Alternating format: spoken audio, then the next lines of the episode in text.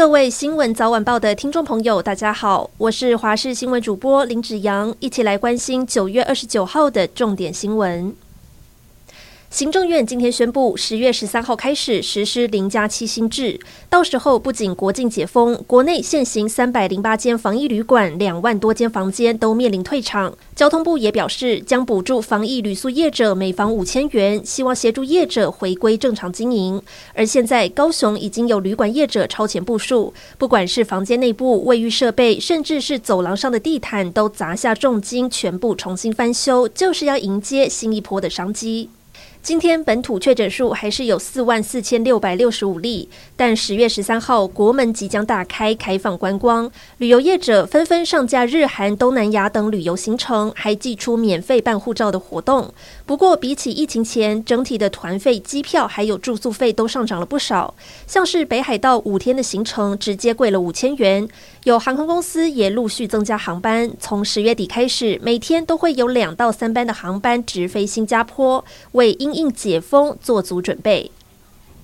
先前因为台风外围环流影响，加上九月中全台有感地震，台中和平区的中横林府桥路段大范围坍方，公务段进驻开挖抢通。没想到昨天下午又崩塌一次，大片落石砸下来，还砸破挖土机的挡风玻璃，工作人员赶紧停工逃出车外。而坍方持续到今天，有一辆救护车在患者经过时还被落石砸中，车头还有侧拉门都被砸坏。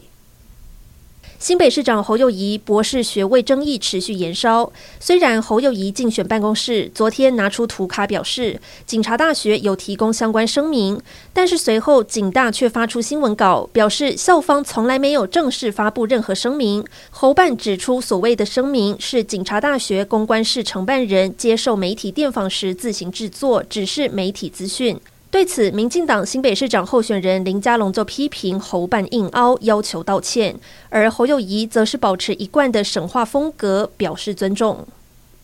气候变迁正在破坏我们的生存环境。瑞士冰川监测网络二十八号表示，从一个多世纪前有记录以来，瑞士境内的冰川正在以史上最快的速度消融当中。今年仅存的冰川一下子减少了百分之六，几乎是二零零三年记录的两倍。冰川融化又导致海水上升。美国夏威夷的茂宜岛海岸线三十年来就因为海平面上升，已经向内退了二十公里。由此可见，气候变迁是正在发生中的事实。